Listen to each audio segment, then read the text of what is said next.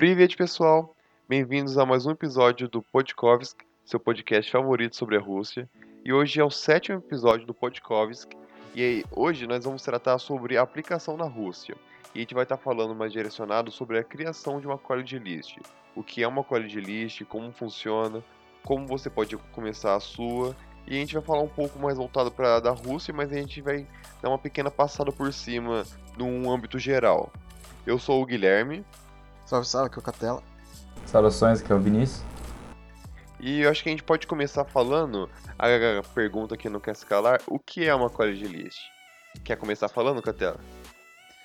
Ah, pode ser. Então, o que seria uma college list, né? A college list é, se for traduzir para português normal, uma lista de, de escolas ou de universidades, no caso, na qual você vai meio que definir uma ordem do que você quer, não uma ordem, mas o que você, para onde você quer ir. E no caso da Rússia, ela vai definir mais ou menos a ordem de preferência sua e para onde você quer ir, mais ou menos. É, a college list vai ser o processo que você vai ter que passar, que você vai começar a escolher as universidades que você quer prestar e do país que você quer prestar a universidade, você vai ver como que essa universidade funciona. É um processo que parece bem simples, ele não é assim tão complexo, só que ele é bem demorado. Então leva cerca de alguns meses para que uma pessoa conclua sua college list e saiba os lugares que ela quer ir. É, e no caso, é, como o Guilherme falou, é um processo mesmo, né? Até porque são, tipo, diversas etapas que constituem esse todo. E no caso, tipo, vai desde a pesquisa nos sites, tanto nos Study-in e o país que você está pensando em aplicar, ou o da Rússia, né, que a gente tem como exemplo e como principal foco aqui no podcast, mas também envolve você ir no próprio site da universidade em específico, entrar em contato com eles. São diversos fatores, assim, diversas coisas que você tem que fazer para concluir todo esse processo da college list. Eu acho que a primeira etapa que você deve fazer para montar sua própria college list é você começar a fazer uma tabela. Geralmente a gente recomenda uma tabela em algum site, algum aplicativo que, por exemplo, Excel, ou você fazer no próprio Google Tabelas, que o pessoal aqui tem dificuldade de fazer, não consegue mexer no Google Tabelas, mas dá para fazer. Vou entregar o pessoal aqui que não consegue mexer. É, não precisa ser uma tabela complexa, só uma simples, só para você, você ter ser organizado que nem o Bastos do nosso do instituto. Inclusive, para quem estiver ouvindo a gente e quiser uma tabela, um modelo de tabela pronto, a gente tem uh, alguns modelos que a gente mesmo utiliza para gente. E lá você vai fazer algumas pequenas divisões. Você primeiro vai dividir, por exemplo, por país, uh, o nome da universidade, o tipo do curso. Só que esses são as partes óbvias, eu posso dizer. Tem a, outras partes que você geralmente as pessoas não imaginam que deve incluir. Um exemplo disso é a tuition fee, que seria um tópico que vai se tratar sobre a anuidade, por conta que geralmente, assim como nas universidades aqui no Brasil, é como se fosse uma pequena parcela que você tem que pagar e você pode pagar algumas vezes por ano, dividir por mês. Aqui no Brasil, em algumas universidades, você pode dividir por semestre e isso você paga por ano. Inclusive, aqui no Brasil, em geral, a gente tem o costume de pensar mais em mensal, né? Quando, parcelas mensais, então normalmente a gente vê a mensalidade de uma universidade ou algo assim. É mais recorrente aqui. Mas lá fora é um lance que é um, um pouco mais.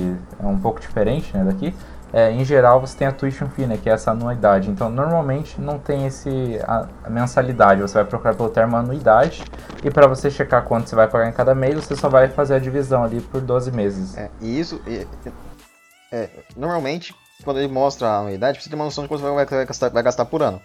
Porém, muitas universidades na Rússia, pelo menos, elas tendem a você pedem para você pagar por mês mas é, você sabe, você consegue ter acesso ao valor do ano, da anuidade.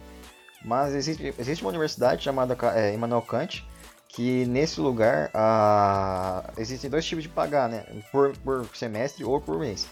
Mas isso vai variar, é a única que eu vi essa diferença. O resto realmente é mensal também aqui no Brasil. Só que a informação dela vem em, falando da anuidade, não do mensal. Sim.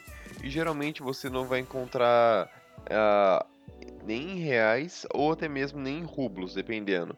Geralmente você encontra esses valores expressos ou em dólar ou em euro, por conta que é uma moeda mais generalizada no mundo, então fica mais fácil de qualquer estudante internacional compreender.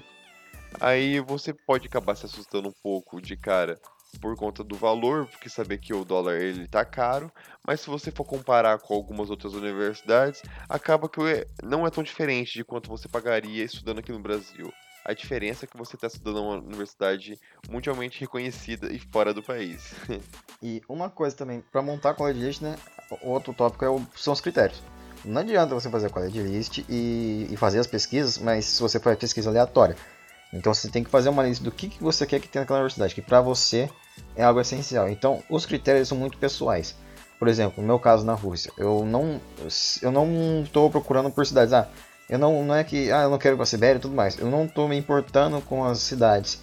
Eu estou vendo mais o lado da qualidade, do quanto ela pode me, me ajudar a desenvolver tal área e tudo mais. Então eu não estou restringindo as cidades, mas eu estou restringindo a rankings, a, o que o curso me oferece e tudo mais. Agora, mas isso é um critério pessoal. Como por exemplo, uma amiga nossa, Rebeca, uma vez ela falou para mim que ela estava usando um critério de que ela não queria muitas cidades longe de, longe de Moscou. O que, o que tivesse no ao redor ou em Moscou, ela preferia. É, no caso são os filtros mesmo, né? Você vai usar isso como filtros para poder especializar melhor sua pesquisa. Senão seria muito complicado você analisar todas, até porque muitas você não, não seriam pertinentes para você. Você basicamente vai ter que dividir de duas formas. Uma forma você vai ter que dividir de uma forma prática, acadêmica, e a outra você vai ter que pensar como você como pessoa por conta que se você quer morar fora do país, ainda por cima vai morar num lugar onde você não gostaria de viver, dificilmente você vai querer continuar lá. Sem contar que faz mal até mesmo para sua própria saúde mental, você ficar num lugar que não te faz bem. Então por isso você pensar consigo mesmo, como você é como pessoa. O Catelo, por exemplo, disse que se adaptaria bem em qualquer lugar. Ele está buscando geralmente a qualidade e a diversidade mas às vezes você prefere uma faculdade que fique, uma universidade que fique numa cidade grande ou outra que fique mais isolada da universidade. Aí vai de você como pessoa. Por isso é muito importante você estudar o local onde você está indo, saber a cultura, os costumes, a língua que ele fala, saber que eles falam mais de uma língua ou não. Porque alguns países, por exemplo, Canadá, eles além de falar o, o inglês, eles falam francês em certas partes. Então você pode se adaptar melhor dependendo do seu estilo de vida. E eu acho que para ficar mais fácil das pessoas que estão escutando a gente compreender, eu separei alguns tópicos aqui da minha própria college list que eu uso para poder estar tá me identificando, para poder estar tá organizando o tipo de faculdade que eu quero fazer. Eu vou falar mais ou menos por cima e a gente pode ir comentando um pouco. Eu e o pessoal a gente tinha dividido primeiro no país de aplicação, a cidade onde você onde reside a universidade, o nome da universidade, o programa que ela oferece, que geralmente os programas eles ficam agrupados em ciências naturais, a, artes. Então você tem que ver em qual desses encaixa o curso que você quer. Aí você vê se a universidade oferece. O tempo que vai levar para você se formar, por conta que nem todas são o mesmo quantidade de tempo, né, Catela? É, apesar de ter um currículo comum, dependendo, por exemplo, se você for para a Rússia, é, com a bolsa né, do, do rosto, você vai ter os anos de, de curso, por exemplo, medicina que é o meu caso, são seis anos, só que eu ainda tenho um ano de russo antes, então são sete anos, e se eu for fazer a residência, são mais três, então eu é capaz de ficar dez anos na Rússia. É bastante tempo. É realmente é bastante tempo. E você também, uma coisa extra que você pode estar olhando, se você vai fazer uma universidade, por exemplo, de economia, você pode ver se essa universidade tem parcerias com outras empresas, por conta que você pode até estar tá estagiando em outros lugares. Isso também serve para outras universidades. Eu acho que pedagogia também conta e não tem uma limitação. Eu acho que você pode estar estagiando, mas aí você tem que ver o que a sua universidade oferece porque nem todos oferecem isso. E também tem outro detalhe. Muito, se você às vezes, ah, eu quero fazer um curso, eu quero fazer meu curso aqui, mas eu quero ter uma experiência em outra universidade, em outro país, por exemplo. muitas universidades do exterior têm parcerias entre com outras universidades de outros países. Então, ah, eu quero fazer economia aqui um pouco, mas eu quero fazer metade aqui e formar em outra também. Aí é olhar no site da universidade, entrar em contato com eles, mas isso, é possível fazer isso e é até bom se você quer ganhar mais experiência internacional. Sim, por isso que a gente ressalta sobre a Rússia que ela é uma grande porta de entrada para o mundo todo, tendo que ela está na Europa, na Ásia, é um país enorme que vai te dar muitas oportunidades. Então você pode até mesmo ir lá e é, se você não passou de primeira na sua universidade desejada, você pode ficar um ano aprendendo russo enquanto você se prepara e tenta pedir a sua transferência para onde você quer ir. E eu acho que para deixar claro para as pessoas que vão ouvir o, o Podkovsky, por exemplo, se você terminou o ensino médio e você quer fazer a universidade comum aqui como no Brasil, você procura, procuraria sobre uh, o bacharelados que seria o nível agora que você estaria se especializando. E se você fosse fazer um nível seguinte, se você já tem o seu próprio bacharelado aqui no Brasil, ou se você tem uma especialização, que dependendo do lugar conta como se fosse a mesma coisa. Especialização, eu acho que de uma forma uh, rústica, assim falando, seria uma espécie de tecnólogo, alguma coisa de exemplo para ficar facilmente entendido e você procuraria um mestrado, ou um doutorado, ou um pós-doutorado, aí vai de acordo com a sua formação já. E sobre a especialização, um detalhe da Rússia, né, que o Guilherme falou que a Rússia, tanto o bacharelado quanto a especialização, eles têm o mesmo nível. Aqui no Brasil, normalmente a especialização tende a ser aquele negócio a mais depois que tem depois da graduação para você se especializar naquela área. Por exemplo, medicina. Medicina, você vai fazer especialização? Ah, você faz a residência e faz a especialização em tal coisa. Lá na Rússia é graduação, residência, residência e especialização sua. E, e a medicina é considerada um curso de especialização, mas pode ficar tranquilo que ela tem o mesmo nível do bacharelado. Ou seja, eu tenho ensino médio, eu posso fazer. Não é que nem aqui no Brasil ou em outros países que você precisa fazer a graduação antes de fazer a especialização. Lá a especialização também é um pouco depois. Ela, é, não, a especialização não seria o depois, ela seria o curso todo chamado especialização. Aí tá mais um ponto que é diferente do Brasil, por isso é importante você estar tá investigando o lugar da onde você está fazendo isso. Porque não é sempre como a gente imagina que ele vai ser. E voltando com os tópicos, uh, é importante você olhar a parte que geralmente nos sites, nesses sites do Study In, vai estar numa aba chamada Scholarships, que seriam as bolsas oferecidas, as parcerias escolares que vão estar sendo oferecidas. E você tem que olhar, porque geralmente países oferecem bolsas para determinados países. O exemplo da Rússia. Atualmente, ela oferece cerca de 70 a 80 bolsas para estudantes brasileiros. Então você não está concorrendo com um estudante argentino, paraguaio, boliviano, é só entre pessoas do Brasil. Mas já outros lugares há uma, um limite de bolsa para estudantes internacionais. Então você está concorrendo com o mundo todo. Então é sempre importante você estar tá atento a cada mínimo detalhe, por conta que esquecer uma coisa pode ser crucial depois. É, e um detalhe, falando das bolsas de estudo da Rússia, e também dando exemplo de outros países, muitos, a, a Rússia tem, vamos dizer que dois tipos de bolsa, a da Rostotrudnichestvo, que é a agência do governo, que ela só permite que você tenha seis, você faça uma lista de seis universidades que você escolhe. E existe o, onde você olha as bolsas ou você quer aplicar pelo site da universidade.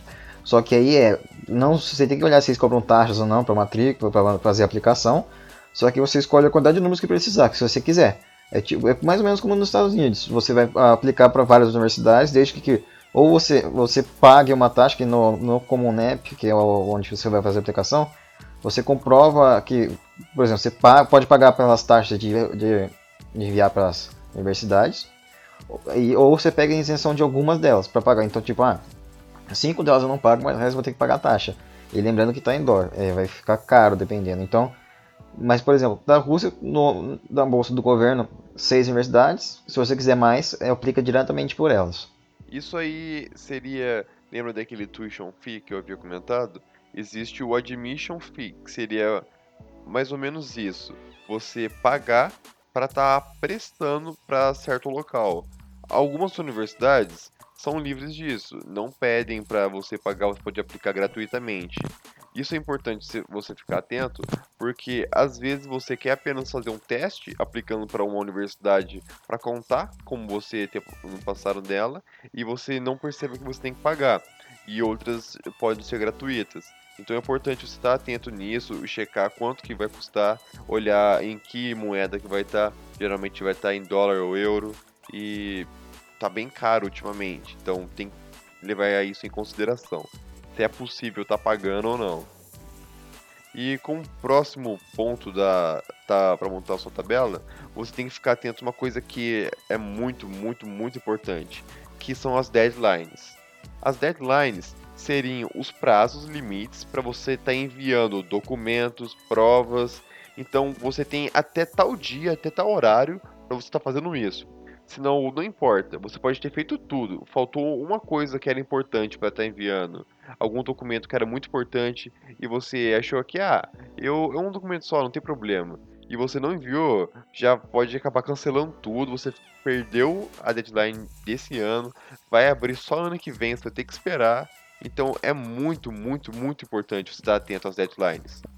É, essa é uma parte extremamente crucial, porque muitas vezes é esses prazos que vão praticamente garantir a sua bolsa e de você conseguir aplicar para ir para tal país. Se você, tipo, se perde coisa de um dia, você já pode ter perdido e como o Guilherme falou, é mais um ano que você vai ter que aguardar para a próxima deadline abrir. Então é sempre importante você estar olhando o site deles, mandando e-mail se precisar para conferir quando é que é a deadline e já ir preparando as coisas. Ah, eu sou do primeiro ano do ensino médio, mas eu quero a, fazer a aplicação, mas eu, eu tenho que começar agora? Sim, porque é, uma, é muita organização.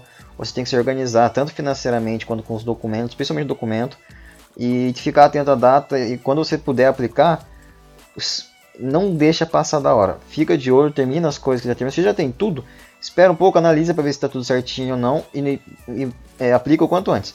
Porque se deixar passar o tempo, você não consegue aplicar naquele ano e só no próximo. Sim, é muito importante você estar atento a tudo isso. Por conta que, sério, rapaziada, não é difícil fazer tudo isso. É complexo, é mais chato do que difícil. Por isso que muitas pessoas desistem ou não sabem dessa oportunidade. Mas se você se atentar aos detalhes, fazer isso com calma, prestando atenção e se dedicar, você vai estar tá conseguindo estar tá concluindo tudo. E só de você estar tá terminando isso, ter tudo em mãos, já é muitos passos à frente de alguém que só tem essa vontade, mas não sabe nem por onde começar. Então, realmente, a organização é muito importante. E é. depois das nossas deadlines, é muito importante também citar que em alguns lugares você pode apresentar os seus exames de proficiência linguística, seja ela do inglês, do russo, do espanhol. E o inglês é importante, por exemplo, por conta que é uma língua falada universalmente. Uh, e na Rússia também é importante. Se você já fala russo, então melhor ainda, já é mais fácil você estar conseguindo uma entrada. E você vai ter uma aba no site do para você estudar na Rússia, onde você vai estar tá colocando o seu nível e qual língua você fala. No nosso caso, o russo a gente não fala, o português nós somos nativos e o inglês vai variar de acordo com sua habilidade. Lembrando que eles vão pedir uma comprovação. Então não adianta você falar que você é nativo, falar que você fala tudo do inglês se você não tem um exame comprovando isso. Não dá pra você, tipo, enganar os caras do consulado, É, isso, tira o peso da sua aplicação. É uma coisa importante. Você fez, só falou que, que falar, ah, fala inglês. Coloque o nível e comprove o seu nível. Por exemplo, a IELTS, que seria o mais aceito na Rússia. Aí tem que ficar sempre atento a isso. Ah, eu coloquei um negócio aqui que eu faço, ah, então comprova. Por exemplo, se eu sou nativo de uma língua, pelo meu passaporte já comprova já que eu sou, porque é um documento. Sim que vai mostrar que você é proveniente de tal região. Sim. E quanto continuando pela quality list, uma coisa importante, quem vai aplicar para a Rússia normalmente tende a continuar, normalmente as pessoas tendem a aplicar para um país, mas por exemplo, é, o meu caso eu tenho dois, mas um processo é muito difícil, que é o do Japão. Então eu estou com foco na Rússia. Mas, por exemplo, eu quero fazer tal curso e tem em muitos lugares. E eles dão bolsa, por exemplo. E principalmente na Europa, para alguns cursos tem muitas bolsas. Então dá para fazer o seguinte, é, você faz uma college não de um só país, mas de alguns países. Isso dá uma variação maior no seu na sua college e pode é, depender lá. Eu miro nesse, eu quero um tal país. Só que aí você passou em outros, mas você ainda quer aquele. Aí você recebe, você pode na aplicação colocar, ah, eu passei nessa e nessa, mas não, eu quero ir para sua. Isso aumenta a credibilidade da sua aplicação. E o interessante de fazer isso é que, eh, no caso, como você já vai ter feito uma aplicação praticamente completa, você já vai ter muitos dos requisitos para as outras aplicações. Então, se você de repente começa uma aplicação lá para a Rússia, fez toda a college list e também já fez todos os documentos, as essays, coisas assim, certas coisas você vai conseguir aproveitar. Tipo, as essays provavelmente não, mas a parte toda de documentos, certas traduções, o seu, a sua proficiência né, em inglês, tudo isso vai ser aproveitado para os outros e facilita todo o processo. É recomendado você estar tá fazendo de 5 a 6 países e isso serve para quem perdeu já a deadline, tipo, ah, escutei esse podcast, vou olhar tal país. Nossa, mas tá fechado já. Ou nossa, é daqui 20 dias. Como que eu vou começar em 20 dias terminar? Calma pega esse tempo que tem para você fazer outros países que você tem vontade, passar em outros países que são fáceis uh, em termos de não ter que pagar uh, taxas para estar tá prestando e que isso já vai estar tá agregando para você estar tá mais preparado para o ano seguinte, sendo que assim vai estar tá aumentando suas chances de estar tá entrando na faculdade, na sua tão desejada universidade. É, aqui entra um detalhe, não tem problema você não ter passado em uma você vai, ter, vai poder ter uma preparação melhor para alguma outra que você que estava na sua lista. Então, sempre se organize, revise o tempo todo todos os seus documentos, principalmente cartas e portfólio. No caso da Rússia, por exemplo, você manda o portfólio e manda as cartas. O tempo, ah, não consegui aplicar esse ano, não deu tempo. Beleza, não tem problema, continua, não desiste e, e use esse tempo até a próxima data de aplicação para você melhorar a sua aplicação. Um exemplo aqui na Rússia, a gente falou sobre esses exames de proficiência. Eles agregam bastante no seu portfólio, mas na Rússia não é algo pedido, assim, que você precisa ter para poder entrar. Diferente dos Estados Unidos, que lá você usa isso para uh, ah, tanto o exame de proficiência quanto o SAT ou ACT, que seria um exame para comprovar meio que mostrar seu nível de escolaridade, poderia se dizer, uma espécie de ENEM americano. E na Rússia não pedem esse tipo de coisa. Mas é. Ou você utilizar sua nota do IELTS ou do, ou do TOEFL, dependendo de quão bem você foi, vai conseguir assim que você ganhe uns pontos a mais do que outros. E nessa disputa de portfólio, quanto melhor for, é, quanto mais tempo você puder investir para deixar melhor, tá valendo. Tudo que você puder fazer para agregar, tá valendo. Por último, para finalizar essa parte da criação, seria você estar tá pesquisando sobre o custo de vida do local, você olhar o quanto que custa o transporte, uh, ah, para você se alimentar, o preço de aluguel, lugares para você poder ficar, por conta que você vai estar tá do outro lado do mundo. Então, você não vai conseguir pegar um busão e ir para casa da sua mãe se você faltar o dinheiro para comida. Então você tem que estar bem atento o que você vai fazer, se você consegue trabalhar ou não, se essa universidade te permite ou não. É bem importante você estar esperto sobre isso. Eu acho que isso foi a última coisa. E seguindo nessa linha de ideia do Guilherme, vou falar sobre a Rússia aqui. O custo de vida não é caro, chega em torno de no máximo mil reais, no máximo, mas fica em torno de 500 normalmente uma vida mediana. 500 reais, mil reais já acho que já é pouco em relação ao que se gasta no Brasil. E transporte também normalmente muito barato. Eu vi uma universidade que na cidade era 5, 2 conto. Isso que dentro da universidade você, paga, você não paga o transporte. Muitas universidades têm dormitórios que não são caros. Então sempre olhe, ah, dormitório é melhor, na minha opinião. Porque você, tá, você pode ficar perto. Às vezes o dormitório ele é dentro do campus, às vezes ele fica próximo. Então é mais, é mais vantajoso você ficar no dormitório. Você entende assim mais barato do que você alugar um, um apartamento. E é, olhar, é, organizar os gastos te ajuda a se preparar para não ter dificuldades lá na hora. Pelo menos algumas pessoas buscam dividir apartamentos, colegas de, de quarto. São meios de você cortar os gastos que você vai estar lá. E, sério, é muito importante você saber sobre isso. Por conta que muita gente chega, termina sua college sobre as universidades, os documentos, os preços, mas não está preparado para estar tá morando no país você tem que ficar atento com o preço das coisas subindo e descendo, se você tem dinheiro para estar tá conseguindo ir. A passagem sempre vai estar tá oscilando, às vezes mais alto, às vezes mais baixo, vai depender do mundo todo isso. Então você tem que sempre estar atento e falar, não, agora tá tranquilo, eu vou saber quanto que eu vou gastar lá. Você vai ter que juntar um dinheiro para você pelo menos se estabelecer no país durante um tempo. Ah, eu vou lá, eu vou morar no dormitório da universidade, o ônibus é gratuito no campus, eu vou conseguir um emprego, provavelmente a universidade me permite. Aí três meses lá você está trabalhando, está bancando suas despesas, está conseguindo desfrutar do país, está aproveitando, olhando pontos históricos. Você pode até mesmo pegar um trem e cruzar pedaços da Europa, parar lá na Holanda. Então, sabe, tudo isso é possível com organização. Você não precisa ser nenhum magnata milionário pra estar tá fazendo isso. Porque, sério, eu acho que qualquer um que quer mesmo se organizar, se dedicar ao processo, consegue estar tá lá. Isso eu acho que é bem importante evidenciar, que eu acho que tem muita gente que escuta a gente, pode ser, e fala, ah, mas eu acho que eles estão falando, mas para eles deve ser fácil, para mim eu acho que é impossível. Não, com certeza você já deve ter visto em alguma reportagem, alguém que passou. Aí você fala assim, nossa, essa pessoa deve ser muito melhor do que eu, ou que sortuda. Eu, acho que é só você estar tá se dedicando, tá uh, se preparando para o processo que qualquer um pode conseguir. Todo mundo tem direito a um ensino de qualidade, seja internacional ou nacional. Alguém quer falar mais alguma coisa?